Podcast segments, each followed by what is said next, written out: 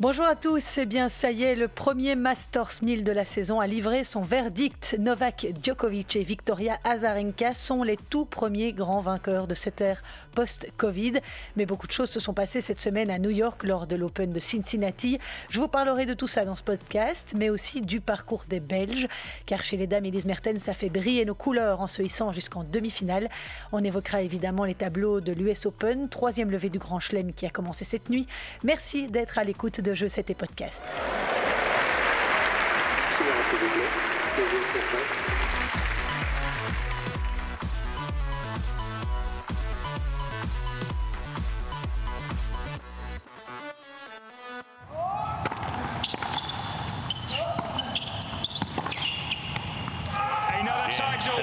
For the world's best. Novak Djokovic a donc triomphé ce week-end au Masters 1000 de Cincinnati, délocalisé à New York à cause du coronavirus. C'est la deuxième fois qu'il s'adjuge ce trophée. Le Serbe, toujours invaincu en 2020, a battu Milos Raonic en finale, 1-6, 6-3, 6-4. La dixième victoire contre le Canadien en autant de confrontations. Djoko était arrivé assez tranquillement jusqu'en demi-finale, après avoir éliminé Berankis, Sandgren et Struff sans perdre un set. La demi-finale face à Bautista Agut a elle été une autre paire de manches, très éprouvante puisque Djokovic n'a battu l'Espagnol qu'au tie-break du troisième set après trois heures de combat. Le Serbe ne semblait pas du tout dans son assiette durant cette demi-finale. Il s'est plaint durant le match de douleur à l'estomac et a fait intervenir maintes fois le kiné pour se faire manipuler le cou au milieu du deuxième set. Ses détracteurs estiment d'ailleurs que son comportement n'a pas été des plus sportifs face à l'Espagnol et j'en fais partie. En finale, face à Raonic, le Serbe n'a toutefois pas paru emprunté physiquement, même s'il a perdu la première manche en une demi-heure face au missile du Canadien, très précis au service. Il a juste fallu le temps au numéro 1 mondial de trouver ses marques, de comprendre quelle tactique mettre en place, et Djoko a rapidement inversé la tendance. Écoutez l'analyse du Serbe lors de sa conférence de presse d'après-match. Ça n'a pas été facile, surtout ces 3-4 derniers jours. Ça a été difficile mentalement et émotionnellement pour moi de sainement concourir au meilleur niveau et de gagner ce titre.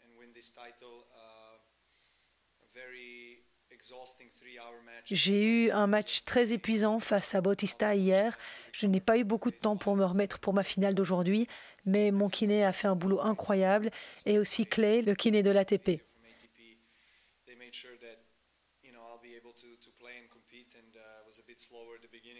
Ils ont veillé à ce que je sois capable de jouer. J'étais un peu lent au départ, mais je pense que je m'en suis bien sorti, considérant la forme actuelle de Milos. Il a battu quelques gros joueurs cette semaine. Il a servi des missiles sur le terrain et c'est très dur de retourner. Tu as besoin de toute ta fraîcheur mentale et la plus grande concentration. Donc j'ai un peu peiné, je dois l'avouer.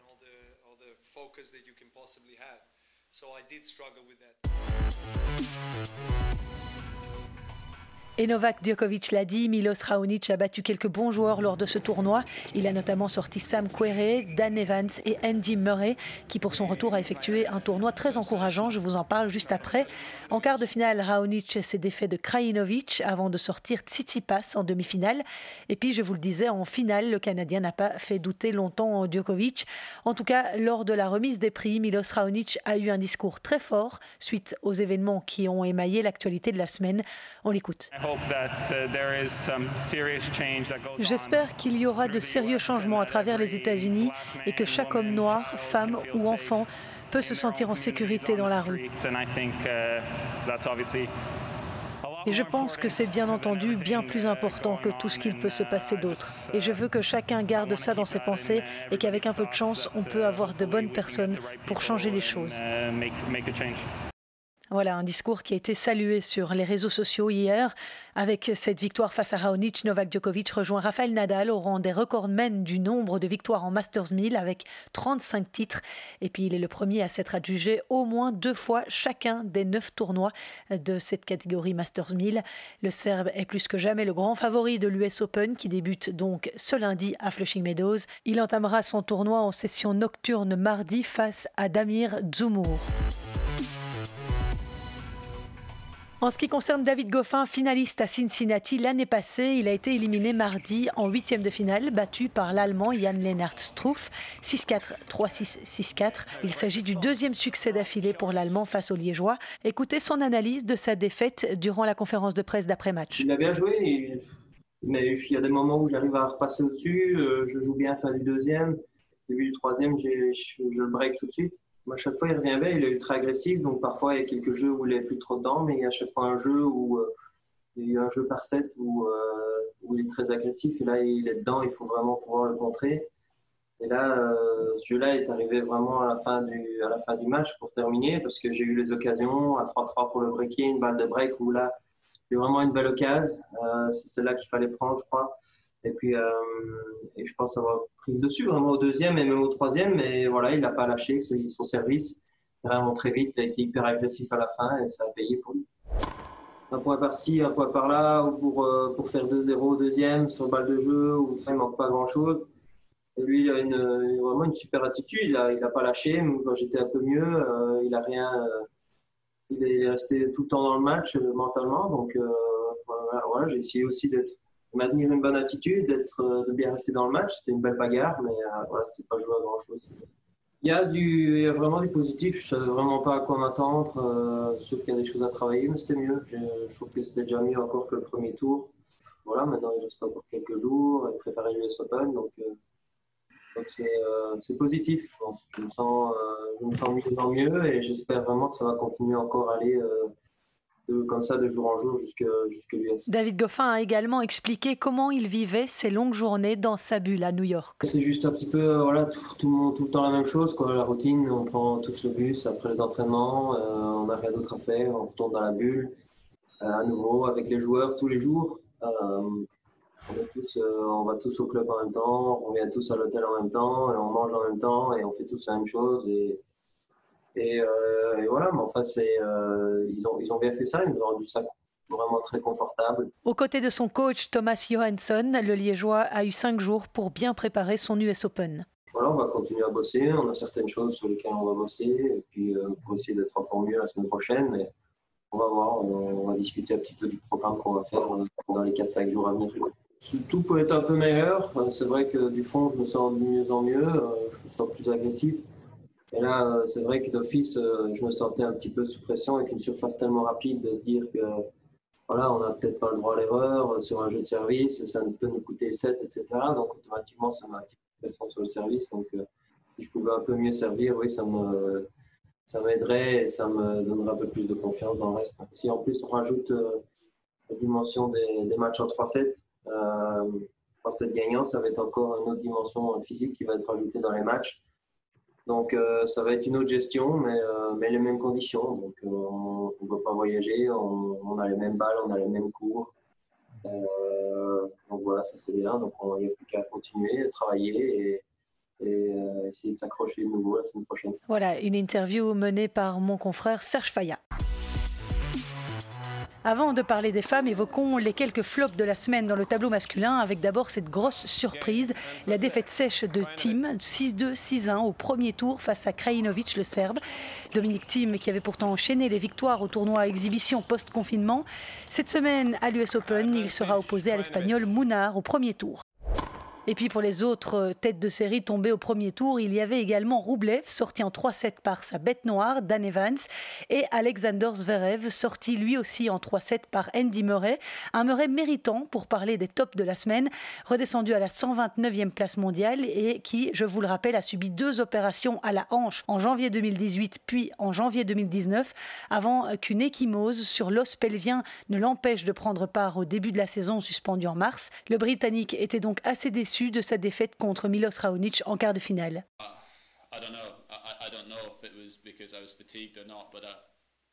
Je ne sais pas.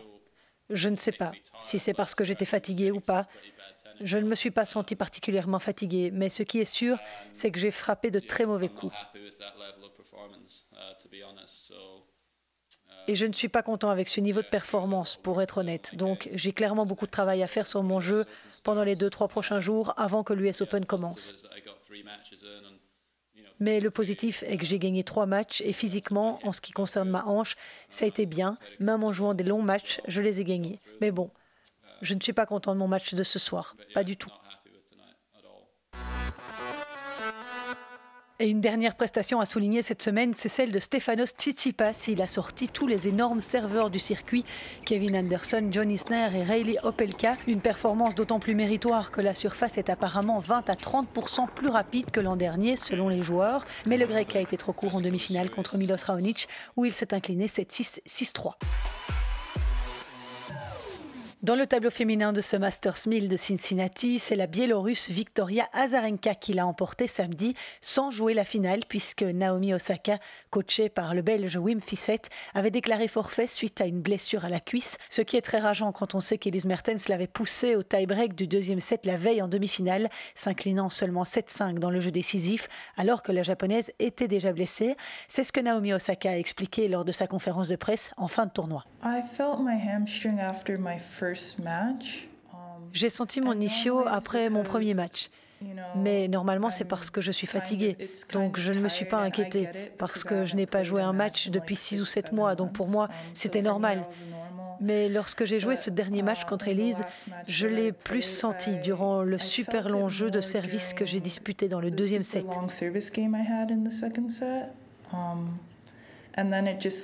Et puis, ça a doucement commencé à être de pire en pire. Pendant le tie-break, j'ai senti une douleur encore plus forte. Donc oui, je dirais qu'il y a eu des moments clés où ça a commencé à devenir pire.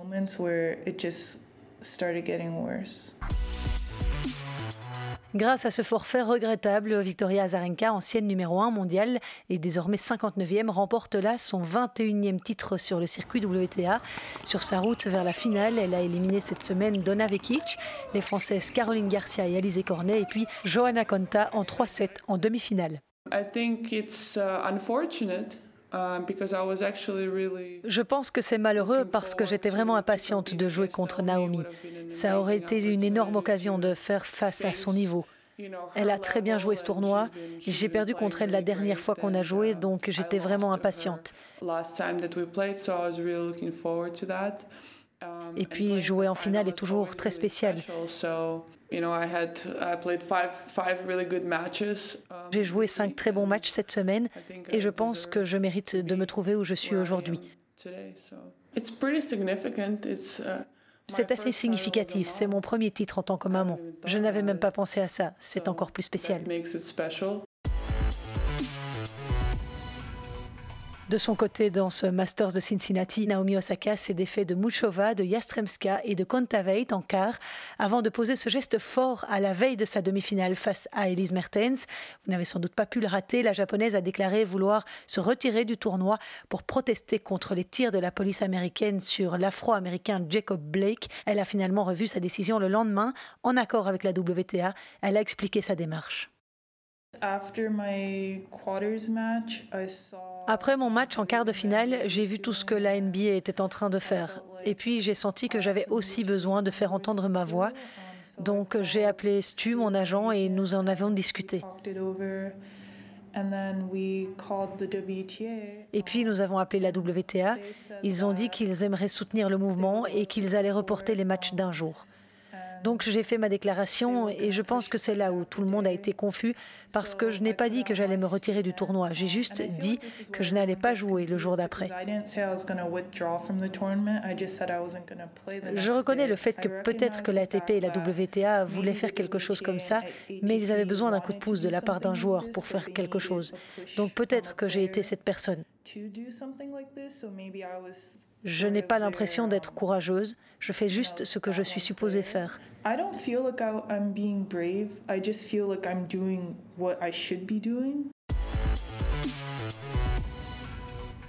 Cette demi-finale s'est donc bien jouée entre Elise Mertens et Naomi Osaka pour arriver à ce stade du tournoi. Elise Mertens s'était défaite de Peterson, de la française Mladenovic, de Kudermetova et de Pegula en quart. En demi-finale, la Bourgeois s'est donc malheureusement inclinée 6-2, 7-6 après avoir livré un deuxième set de très haut niveau face à Osaka. Elle revient sur ce match. Ah j'ai mieux joué en deuxième set, c'était très proche quand même. Les dernières balles, euh, j'étais oui, c'était c'était très proche, mais je crois que j'ai ouais, vraiment frappé les balles. Je crois que c'était nécessaire aussi parce que oui, on a vraiment un, bon euh, coup droit, euh, quand même au milieu. Donc, euh, aussi, je crois que parce que tous les jeux étaient 40 partout, et je crois qu'elle a fait la différence là. mais ouais, c'est aussi positif de, de regarder le match aujourd'hui, pas demain peut-être, mais après-demain. Euh, de juste voir que, quoi est vraiment la différence. Et même si elle a eu besoin de récupérer de son Masters de Cincinnati, Elise Mertens va sans doute arriver en pleine confiance à l'US Open. Du côté des autres Belges, Kirsten Flipkens s'était imposée au premier tour à Cincinnati face à la Tchèque Siniakova avant de lourdement s'incliner 6-2-6-0 face à Johanna Konta en grande forme cette semaine. Van Oudvank a elle perdu contre Arang Sarus au premier tour. Dans les autres moments forts du tournoi, il y a eu l'hécatombe des stars du circuit. Carolina Pliskova et Sofia Kenin, les deux premières têtes de série, ont chuté d'entrée. On retiendra aussi la défaite en huitième de finale de Serena Williams qui n'y arrive décidément plus. L'américaine 9e joueuse mondiale a mené 1-7 à 0 et 5-3, mais s'est subitement effondré face à la grecque Maria Sakkari. 5-7, 7-6, 6-1. Des larmes de dépit, d'incompréhension ont coulé sur les joues de Serena au moment de s'asseoir sur sa chaise alors que son adversaire menait 5-0 dans la dernière manche. En conférence de presse, elle était tout aussi dépitée. C'était difficile, mais j'aurais clairement dû gagner ce match. Il n'y a aucune excuse. Oui, c'était dur, mais j'ai eu tellement d'opportunités de gagner avec sept balles de match, mais je dois élucider comment gagner ces matchs à nouveau. Il n'y a vraiment aucune excuse, pour être honnête.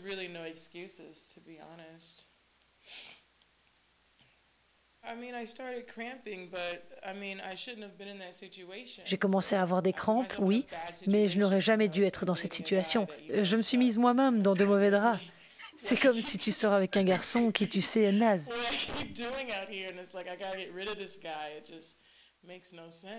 Qu'est-ce que je fais ici? Je devrais juste m'en débarrasser. Ça n'a aucun sens. Oui, c'est frustrant.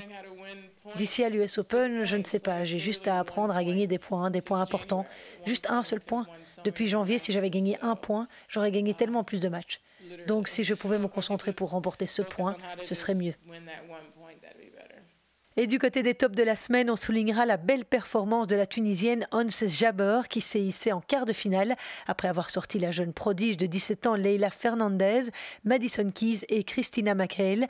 Et jeudi dernier, lors du tirage au sort de l'US Open, elle a été désignée tête de série pour la toute première fois de sa carrière dans un tournoi du Grand Chelem cette semaine à New York, on prend presque les mêmes et on recommence. Si les joueurs ne vont pas bouger de leur bulle, les décors de Flushing Meadows vont changer aux couleurs de l'US Open. Alors les tableaux sont sortis jeudi. Côté belge, Elise Mertens, 16e tête de série, débutera contre l'Allemande Laura Sigmund, 32 ans, 67e joueuse mondiale. L'année dernière, Elise Mertens avait atteint les quarts de finale. Kim Kleisters, quant à elle, victorieuse du tournoi en 2005, 2009 et 2010, jouera contre Ekaterina Alexandrova, 27e joueuse mondiale. Mertens et Kleisters pourraient être opposés au troisième tour pour une place en huitième de finale. Kim Kleisters, 37 ans, a en tout cas rassuré après avoir dû déclarer forfait en dernière minute pour Cincinnati. Mes abdominaux vont nettement mieux. J'ai choisi de passer une échographie et d'essayer de servir des mercredis. Et cela s'est bien passé. J'étais soulagée. Voilà ce que Kim Kleisters a annoncé ce week-end. Alison Van Oudvank jouera elle contre l'italienne Camilla Giorgi, Kirsten Flipkens contre la suédoise Rebecca Peterson, Grete Minen hérite d'un gros morceau avec la tchèque Marketa Vondruzova, Isaline Bonaventure jouera la chinoise Zhang Shuai, 36e mondiale, et Janina Wickmayer, lucky loser et demi-finaliste à New York en 2009, affrontera elle la tête de série numéro 2, l'américaine Sofia Kenin, lauréate de l'Open d'Australie en janvier. Janina Wickmayer se trouvait en Tchéquie pour disputer le tournoi sur terre battue de Prague quand elle a appris qu'elle avait été repêchée suite au forfait de la Slovène Polona Erkog. Elle a dû rapidement prendre un avion pour New York, le règlement prévoyant qu'elle arrive à l'US Open quatre jours avant son premier match. En ce qui concerne les autres joueuses, l'Australienne Ashley Barty et la Roumaine Simona Alep, les numéros 1 et 2 mondiales, ne sont pas à New York, ni la tenante du titre, la Canadienne Bianca Andreescu. La numéro 3 mondiale, Carolina Pliskova, est donc première tête de série de cette US Open. Et puis Serena Williams, 9e mondiale, vise donc à 38 ans un 24e titre du Grand Chelem. Elle sera opposée au premier tour à sa compatriote Christiane. Du côté des hommes, le numéro 1 mondial Novak Djokovic est évidemment le grandissime favori de ce second tournoi du Grand Chelem de l'année, en l'absence de Rafa Nadal, tenant du titre, qui a préféré faire l'impasse pour préparer Roland Garros, et de Roger Federer blessé au genou. L'occasion est belle pour Djoko de décrocher un 18e titre du Grand Chelem et d'ainsi se rapprocher du record de l'Espagnol 19 titres et du Suisse 20 titres. Djokovic, vainqueur à trois reprises du tournoi new-yorkais, devrait avoir son premier test face au géant américain Johnny Isner en huitième de finale. David Goffin lui affrontera l'autre grand serveur du circuit Rayleigh Opelka au premier tour. À noter que l'Américain avait déclaré forfait sur blessure à Cincinnati. Le Belge pourrait retrouver Djoko en huitième de finale. Alexander Zverev aura lui un difficile premier tour contre le Sud-Africain Kevin Anderson et le Grec Tsitsipas devra se méfier de l'Espagnol Alberto Ramos Vinolas. Quant à Andy Murray, vainqueur en 2012, il jouera son premier tour contre le Japonais Yoshihito Nishioka, 48e à l'ATP. Ce sera un bon match à suivre. Alors de boucler l'enregistrement de ce podcast, j'apprends par le journal L'équipe que le Français Benoît Paire a été testé positif au Covid-19 et sera forfait pour l'US Open. Il doit rester en isolement dans son hôtel avec son entourage. Arrivé le 18 août à New York, Benoît Paire avait subi plusieurs contrôles, tous négatifs jusque-là.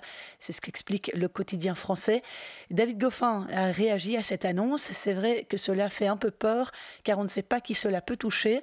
Heureusement, je n'ai pas été en contact avec Benoît. Je ne me suis pas entraîné avec lui cette fois-ci, mais cela aurait pu arriver. J'aurais pu passer du temps avec lui. Il y a des joueurs qui l'ont fait. Il a été demandé notamment Richard Gasquet et Adrian Manarino de rester confinés. Maintenant, j'imagine que son cas va être analysé et tout le monde est en attente de la décision du département de la santé ici. J'espère qu'il n'y aura pas d'autres mauvaises nouvelles, mais avoir déjà un joueur positif dans la bulle, c'est inquiétant. C'est ce qu'a déclaré le Liégeois à l'agence Belga. L'heure est venue des infos hors tournoi. Les jumeaux américains Bob et Mike Bryan, 42 ans, ont décidé de mettre un terme à leur carrière avec effet immédiat. Nous sentons simplement tous les deux dans nos tripes que c'est le bon moment. C'est ce qu'a déclaré Mike Bryan au New York Times. À notre âge, cela nous demande beaucoup pour sortir et jouer en tournoi. Nous adorons encore jouer, mais nous n'aimons plus préparer nos corps pour la compétition.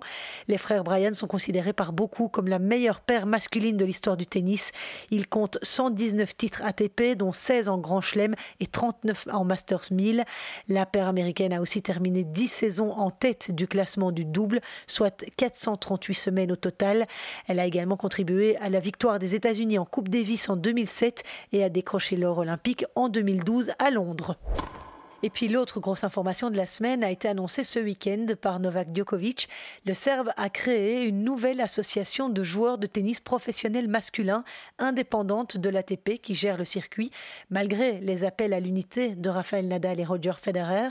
Après la réunion fructueuse d'aujourd'hui, nous sommes ravis d'annoncer cette nouvelle. Le numéro 1 mondial a écrit cela sur son compte Instagram en publiant une photo de plusieurs dizaines de joueurs réunis sur un cours à Flushing Meadows. Le Canadien Vasek Pospisil, membre ardent du Conseil des joueurs de l'ATP avait ouvert le feu vendredi en annonçant sa démission. Novak Djokovic s'est expliqué sur le sujet après sa victoire à Cincinnati en finale. Je pense avec certitude que c'est le bon pas en avant pour les joueurs parce que je pense que ça unira les joueurs. Ça les autorisera à avoir une plateforme, à avoir une association à travers laquelle ils pourront s'exprimer mieux, où ils pourront parler des idées, des intérêts et des choses qui sont liées aux joueurs.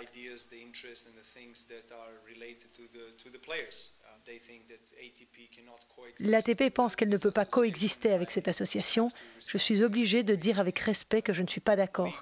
Légalement, nous sommes 100% sûrs et nous sommes autorisés de créer cette association de joueurs.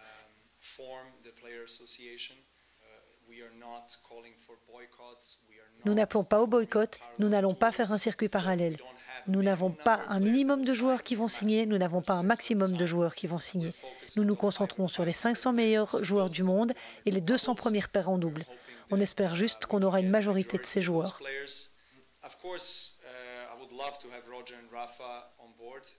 Bien sûr, j'adorerais avoir Roger et Rafa à bord, mais je comprends, je comprends sincèrement que certains aient des opinions différentes et ils pensent que ce n'est pas le bon moment. Moi, je pense que c'est toujours le bon moment.